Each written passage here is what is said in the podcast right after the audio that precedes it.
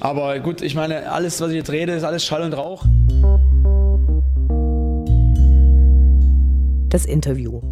Gespräche mit Spielern, Funktionären, Initiativen, Freund und Feind.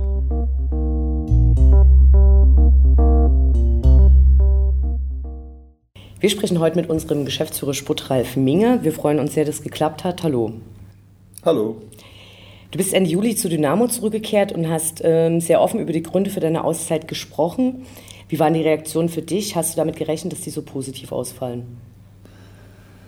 Ja, äh, warum soll ich jetzt ein Geheimnis draus machen? Äh, ich bin mit mir am Rhein. Äh, das äh, war ein, ein Prozess, die, den man auch sehr gut äh, erklären kann, oder das haben besser gesagt äh, die Ärzte getan. Äh, die Balance zwischen Belastung und Belastbarkeit hat eben über längere Zeit nicht gestimmt und äh, ja, wenn ich mir das Bein gebrochen hätte, hätte es jeder gesehen, äh, dass ich Gips dran habe.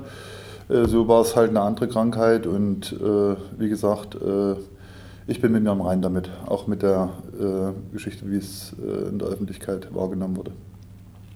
Wenn du heute auf die Zeit vor der Pause zurückschaust, was sind die größten Änderungen für dich? Oder ist es schwer, in den stressigen, im, stressigen Tagesgeschäft Grenzen zu ziehen und arbeitest du wieder so viel wie zuvor? Ja, man muss sich schon angewöhnen, dann äh, ja, so gewisse Rituale in den Training, äh, Tagesalltag einzubauen. Äh, das ist sehr, sehr hilfreich. Ähm, auf der anderen Seite ist es natürlich auch so, äh, dass das ärztlich oder therapeutisch äh, jetzt noch begleitet wird. Äh, man muss letztendlich dann auch Signale wahrnehmen, die auch ernst nehmen, was ich im Vorfeld nicht getan habe. Ja, das sind so die Geschichten, wo man ganz einfach eine höhere Sensibilität entwickeln muss. Das Arbeitspensum, ja, das ist ganz einfach so, äh, das ist äh, kein leichter, aber ein sehr schöner Job und erfordert ganz einfach äh, extrem hohe Einsatzbereitschaft. Insofern ja, kann man da nicht viele Zugeständnisse machen. Du wurdest ja von Christian Walter vertreten. Ähm, wie geht es mit dem weiter? Wie sieht eure derzeitige Aufgabenteilung aus und wie gestaltet ihr den Übergang konkret? Ja, wir haben ja im Prinzip davor über vier Jahre sehr eng und vertrauensvoll zusammengearbeitet. Es war ja nicht so, dass wir hier äh, irgendwelche extremen Hierarchien äh, gelebt haben, sondern wir haben sehr partizipativ zusammengearbeitet. Gearbeitet. Äh, letztendlich äh, war es so und ist es so, dass äh, der Geschäftsführer, wer auch immer dann im Amt ist, äh, Entscheidungen verantworten muss.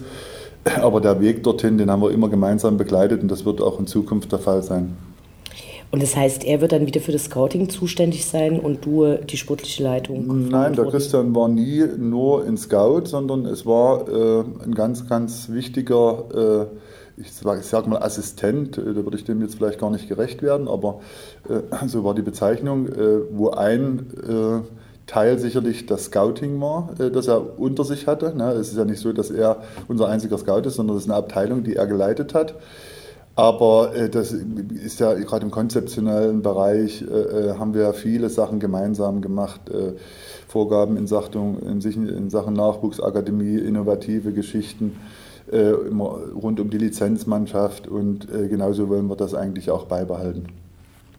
In den letzten Wochen gab es viele Diskussionen unter den Fans zu unsanften oder unruhigen Personalentscheidungen. Ähm, ich würde gerne eine Frage zum ähm, alten Cheftrainer Uwe Neuhaus stellen. Zum einen, warum ist er im Sommer geblieben und wäre es da nicht günstiger gewesen, den Cut da zu machen? Und warum fiel dann die Entscheidung so plötzlich, ihn dann doch freizustellen? Ja, also äh, ich kann das jetzt äh, schon beurteilen, äh, aber habe es natürlich nicht selber jetzt äh, persönlich erlebt. Es war ganz einfach die Zeit, wo ich äh, loslassen musste wo ich Prozesse äh, jetzt äh, nicht persönlich bewerten kann, äh, aber es war die feste Überzeugung da, nach einer durchwachsenen Saison, man, man, man darf das jetzt natürlich auch nicht alles äh, schlecht reden, äh, ich meine Kaiserslautern und Braunschweig, die hätten sicherlich gern mit uns getauscht, äh, aber es war eine Saison, die jetzt nicht nach unseren Vorstellungen verlaufen ist. dort hat man dann, der Christian mit dem Cheftrainer zusammen, auch Maßnahmen für die kommende Spielzeit besprochen, wo man dann ganz einfach auch in, der Lage, in die Lage versetzt wird, das, das nächste Level zu erreichen, eine höhere Stabilität zu gewinnen. Und äh, ja, äh, mit fortschreitender Vorbereitungszeit äh, hat sich dann angedeutet, dass die gewünschten Veränderungen nicht so greifen, wie das gewollt war. Und da brauchen wir auch keinen Hehl daraus machen, sowohl die Ergebnisse zum Saisonstart als auch die Art und Weise, wie die Mannschaft sich präsentiert hat, konnten ganz einfach nicht zufriedenstellen. Und dann hat man sich zu dieser oder haben wir uns zu dieser schon schwerwiegenden Entscheidung durchgerungen, weil äh, neben äh, den Mechanismen der Branche war ja auch eine menschliche Komponente dabei. Wir haben äh, extrem vertrauensvoll und respektvoll zusammengearbeitet, drei Jahre lang. Und äh, das hat uns letztendlich dann, oder den Ausschlag hat letztendlich gegeben, äh, dass in früher Saisonzeitpunkt dann immer noch die Chance äh, gibt, äh, im neuen Trainer auch die Zeit zu geben, äh, diese Veränderung entsprechend zu implementieren. Eine andere ähm, überraschende Entscheidung oder für Fans äh, überraschende Entscheidung war, Paco Destro zu einem sehr späten ähm, Zeitpunkt, und zwar nach dem ersten Heimspiel, freizustellen oder zu entlassen. Warum ist es so spät passiert und ähm, gab es zu dem Zeitpunkt vielleicht noch Pläne, tatsächlich noch einen Stürmer zu holen, die dann nicht geklappt haben? Also der Paco ist nicht äh, freigestellt oder entlassen worden. Er war vollständiges Mitglied der Mannschaft. Äh, wie gesagt, mir fehlt ein Großteil der Vorbereitungsperiode, äh, die ich jetzt äh, in Sachen sportliche Entwicklung von Paco äh, nicht oder nur schwer beurteilen kann. Äh, es war eigentlich dann ein Punkt, wo der Paco aktiv auf uns zugekommen ist, als absehbar wurde, dass er ja, Probleme haben wird, äh, in den Kader zu kommen. Äh, dort haben wir uns dann zusammengesetzt mit dem Christian, mit dem äh, Cheftrainer, mit dem Co-Trainer und dort war eigentlich der einhellige Tenor, dass, dass wir ihm diese Chance jetzt ganz einfach nicht verwehren möchten. Ja, Pläne in Sachen neuer Stürmer. Ich gebe zu bedenken, dass der Musa Kone eigentlich ein Vorgriff auf die Saison war, den wir im Winter schon geholt haben.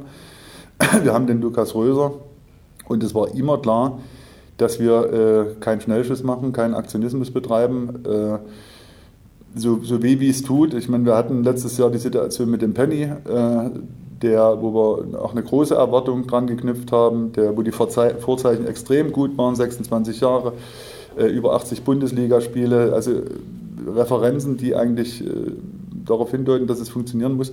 Ja, ich will damit nur sagen, äh, unter Druck dann irgendwas zu machen, nur äh, damit man äh, vielleicht sich selber und die Öffentlichkeit ein bisschen beruhigt. Das war nie die Intention und äh, den Spieler, den wir uns gewünscht hätten, sicherlich noch, äh, den haben wir ganz einfach nicht bekommen und wir haben vollstes Vertrauen in den jetzigen Kader und äh, werden das auch unter Beweis stellen. Am 11. September hast du dann Mike Walpurgis ähm, als Wunschkandidat vorgestellt. Warum glaubst du, dass der neue Trainer für Dynamo die beste Lösung ist? Ja, uns war dann schon auch ein kleines bisschen wichtig, dass wir äh, sowohl äh, in der Persönlichkeitsstruktur als auch, in der, im Führungsstil, als auch in der Art und Weise, wie äh, Fußball interpretiert wird, dass wir dort mal neue Akzente setzen, ohne dass wir äh, das Alte jetzt äh, vollkommen über den Haufen werfen. Also wenn ich das jetzt mal auf die Spielanlage beziehe, also Ballbesitz wird weiter ein wichtiges Element sein. Äh, aber auch äh, das Thema äh, Umschaltsituation, Pressing, Intensität des Spiels war für uns wichtig und das zeichnet oder hat seine Mannschaften immer ausgezeichnet. Ich habe ja seinen Weg schon relativ lange verfolgt und kenne seine Mannschaften auch, die er trainiert hat, wie sie Fußball gespielt haben. Und das waren für uns schon ausschlaggebende Punkte. Auf der Pressekonferenz, wo du äh, Mike Walpurgis vorgestellt hast, klang kurz an, dass man zwischenzeitlich darüber nachgedacht hat, tatsächlich mal mit äh, Christian Fjell dauerhaft weiterzumachen. Wie ist es dazu gekommen? Mm, ja, ich habe das ja in der, äh, als wir den Fjelle vorgestellt haben, habe ich das ja eigentlich äh, mehr oder weniger ausgeschlossen. So, und dann ist halt eine Entwicklung. Auf der einen Seite sucht man den passenden Kandidaten, wo man ja dann auch äh, irgendwo mal an Grenzen stoßen kann oder wir auch an Grenzen gestoßen sind, ob das jetzt wirtschaftlich ist, ob das äh, von der Philosophie her ist. Und dann sieht man auf der anderen Seite, wie der Fiello das hier äh, gemacht hat, welche Akzeptanz er hat. Und äh, das hat dann zwangsläufig dazu geführt, dass wir gemeinsam überlegt haben, ob nicht doch die Möglichkeit besteht, äh, diese Hürden zu überspringen. wir haben uns, das, das war total partnerschaftlich und jeder, der uns ein bisschen kennt, kennt auch unser Verhältnis, was wir haben. Und letztendlich haben wir dann gesagt, okay, kommt ganz einfach zu früh die Geschichte, ist auch schwer vereinbar, das war vorher klar. Und äh, ja, das hat dann letztendlich dazu geführt, äh, dass wir äh, die Entscheidung so beibehalten haben, wie sie eigentlich auch angedacht war. Ähm, lass uns kurz über die Taktik sprechen. In der Sommerpause ähm, wurde ja eine Taktikumstellung begonnen, die unter Uwe Neuhaus schwer angenommen wurde und dann beim Pokalspiel in diesem desaströsen Ausscheiden geendet hat. Ähm, die Änderungen sind ja auch unter Mike Walpurgis vorgesehen. Und äh, warum wird ihm aus deiner Sicht gelingen, was dem alten Trainer nicht gelungen ist? Ja, es, es, das sind immer Prozesse. Ja, und äh, man, man darf jetzt, ich glaube, man darf sich nicht so in Sachen äh, äh, Taktik festlegen, dass man nur eindimensional denkt. Ich glaube, der moderne Fußball hat eins oder zeigt eins, äh, dass man ein hohes Maß an Flexibilität haben muss. Wir haben ein 4-3-3 gehabt, äh, was wir drei Jahre durchgezogen haben, was über eine lange Zeit auch überragend funktioniert hat, wo dann aber auch immer mehr Gegner unseren Code geknackt haben. Und das meine ich ganz einfach damit, dass man in der Lage sein muss, dann äh, äh, systemseitig auch als auch in Sachen Interpretation äh, auch mal andere Wege zu gehen. Und das war ganz einfach der Hintergrund. Das ist jetzt nicht in Stein gemeißelt, dass dieses System auch und auch die Interpretation von Malburgis war ja eine andere als die von Uwe Neuhaus. Wir dürfen das ja nicht auf die Dreierkette reduzieren, sondern wie stelle ich mich dann offensiv auf. Äh, das sind ja alles so Nuancen, äh, wo man ganz einfach eine höhere Flexibilität erreichen muss. Mike Walpurgis, was angesprochen, der hat in der Vergangenheit ja auch mit anderen Systemen gespielt.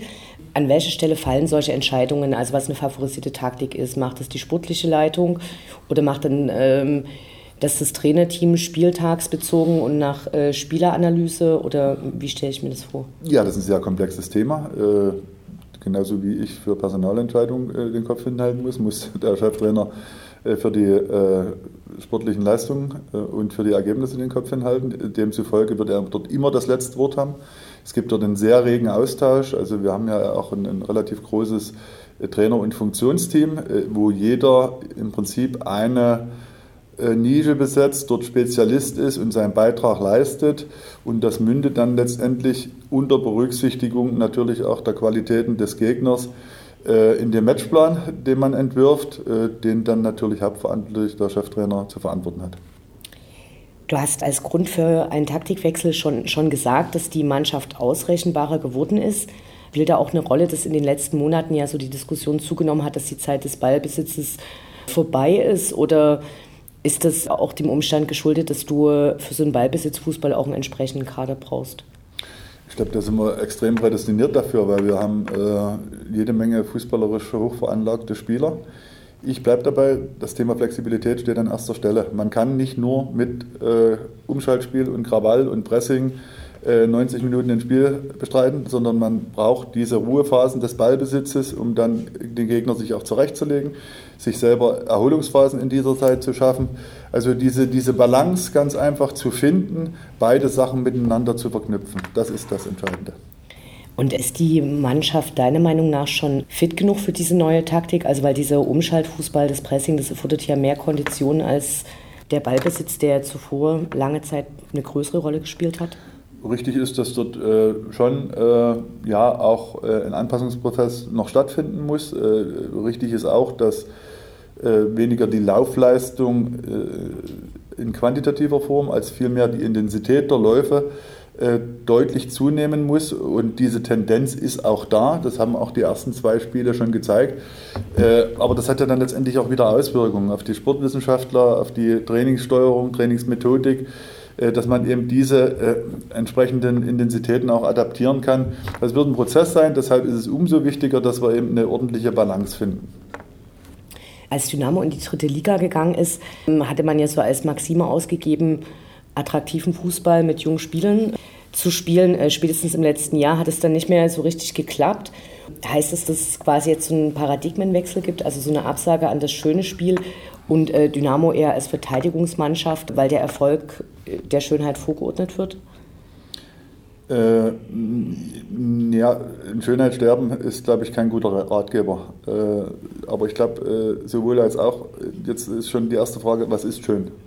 Äh, wenn ich jetzt sehe, äh, wie wir gegen den HSV gespielt haben am äh, letzten Dienstag, war das jetzt schön oder war es nicht schön? Das ist ja die Frage. Es gab Art, sehr schöne Sachen zu sehen. Die Art und Weise, wie die Mannschaft sich präsentiert hat, ist extrem angenommen worden vom Umfeld, vom Publikum. Es ist äh, respektiert, honoriert worden. Äh, wenn man jetzt äh, schön auf Hackespitze 1 bei 3 reduziert, dann sind wir eigentlich hier ein kleines bisschen fehl am Platz. Insofern gilt auch da, dass man eine ordentliche Balance findet zwischen Effektivität und Attraktivität. Die Nachwuchsarbeit spielt ja bei Dynamo eine extrem große Rolle und in den letzten Jahren wurde immer viel Wert drauf gelegt. Zumindest lassen das die Pressemitteilungen bei der Verpflichtung von neuen Spielern vermuten, dass Spieler geholt werden, die möglichst alles können, die auf vielen verschiedenen Positionen spielen können, die möglichst noch polyvalent sind. Und auf der anderen Seite gibt es äh, aber auch Diskussionen, dass dadurch äh, ein Qualitätsabfall äh, sein kann, weil eben zum Beispiel ein Spieler, der ein besonderes Talent hat, nicht mehr so gefördert wird, weil er eben nicht so vielseitig ist. Wie siehst du das? Ich wüsste jetzt nicht, welches Talent wir nicht gefördert haben. Das äh, wäre jetzt die erste Frage, um die Frage mit einer Gegenfrage zu beantworten, was vielleicht möglich ist. Äh, diese Säule, äh, eigene Spieler zu entwickeln und äh, zu integrieren, äh, die steht nach wie vor und die ist in Stein gemeißelt. Und da gibt es auch genügend Beispiele, äh, ich meine, die jüngste Vergangenheit, äh, äh, jetzt Leute, die uns verlassen haben, wo wir extrem wirtschaftlich partizipiert haben mit dem Marvin Stefanian, mit dem Niklas Hauptmann. Der Markus Schubert steht im Tor. Wir haben mit dem Vasil Kusey den nächsten, der kommt. Der Kevin Ehlers war mit im Trainingslager. Also das ist ganz klar unsere Philosophie. Und äh, Polyvalenz äh, darf man sich nicht so vorstellen, äh, dass ich sag mal Rechtsaußen zur Not auch Linksverteidiger spielen kann sondern ganz einfach, was wir vorhin hatten, äh, systemseitig äh, mehr in Räumen gedacht wird als in Positionen. Und äh, da ist es eben vielleicht so, dass ein, ein Offensivspieler nicht nur äh, Rechtsaußen spielen kann, sondern vielleicht auch hängende Spitze äh, oder Linksaußen. Äh, und diese Wenn-Dann-Strategien, was bedeutet das für mein Spiel, wenn ich auf dieser Position bin? äh, uns dann zugutekommt. Äh, ich halte das eigentlich für einen Mehrwert. Also die Spe Spezialisten im klassischen Sinn, ich sage mal die Jürgen Kohlers dieser Welt, die nur die Fersen des Gegners gesehen haben und den Mann abgemeldet haben und für andere Sachen mehr oder weniger äh, auf Deutsch gesagt nicht zu gebrauchen äh, äh sind. Entschuldigung, der Jürgen Kohler hat äh, extrem hohe Verdienste und ich kenne ihn persönlich.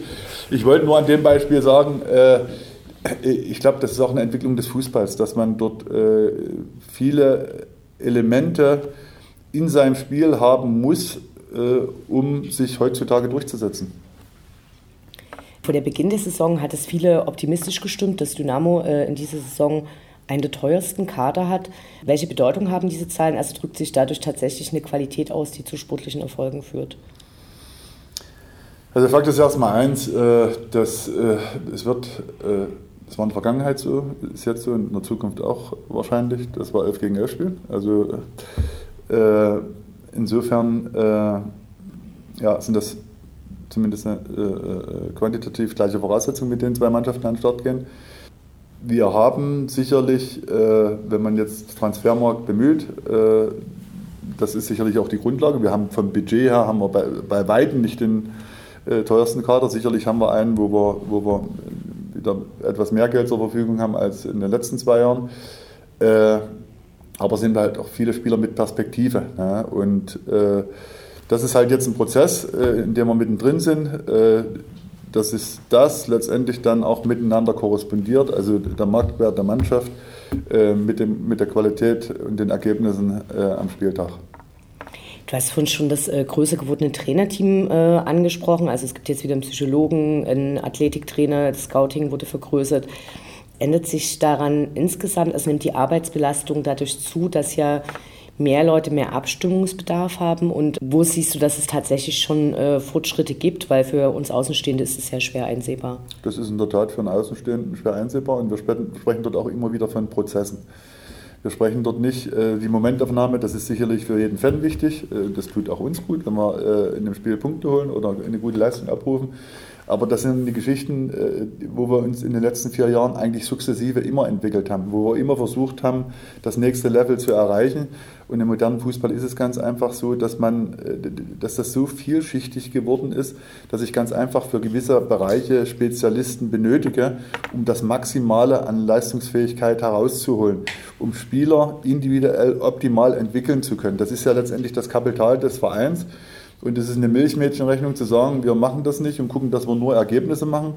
Äh, ich habe es ja angedeutet, wir haben einen Niklas Hauptmann, den haben wir sukzessive entwickelt. Der hat nach, dem, nach seinem A-Jugendjahr, hat er, glaube ich, drei Kurzeinsätze in der dritten Liga gehabt.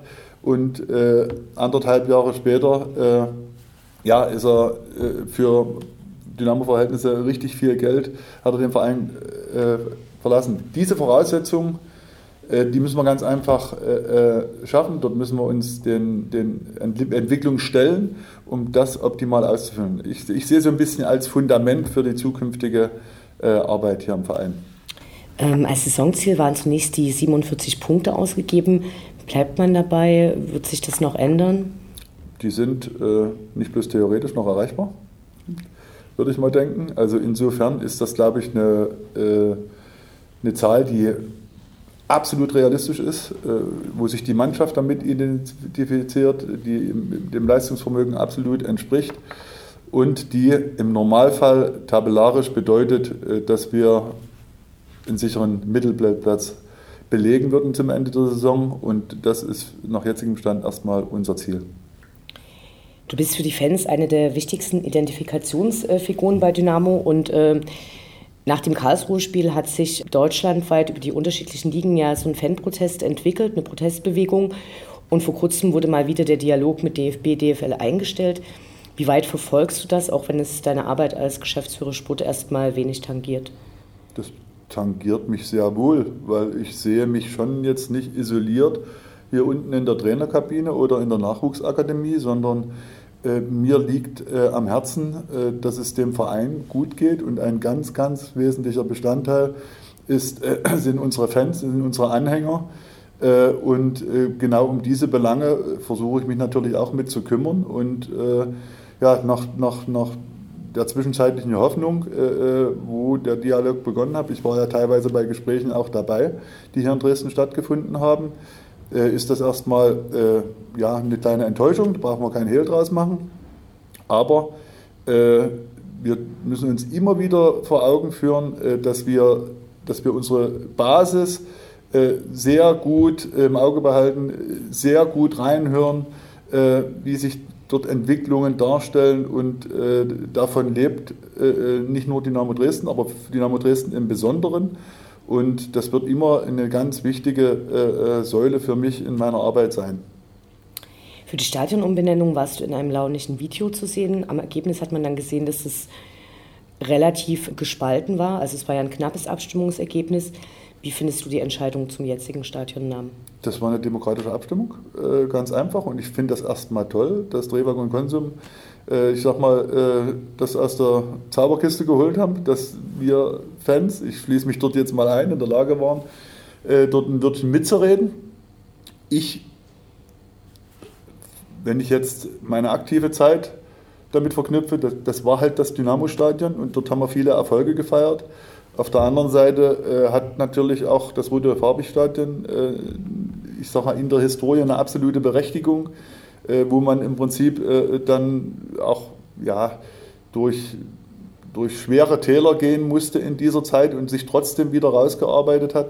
Es war eine demokratische Abstimmung. Insofern äh, alles gut. Können wir einen Haken dran machen und uns freuen, dass wir jetzt ja, einen traditionsreichen Namen an unserem Stadion haben. Vielen Dank fürs Gespräch. Viel Erfolg für die Saison. Dankeschön.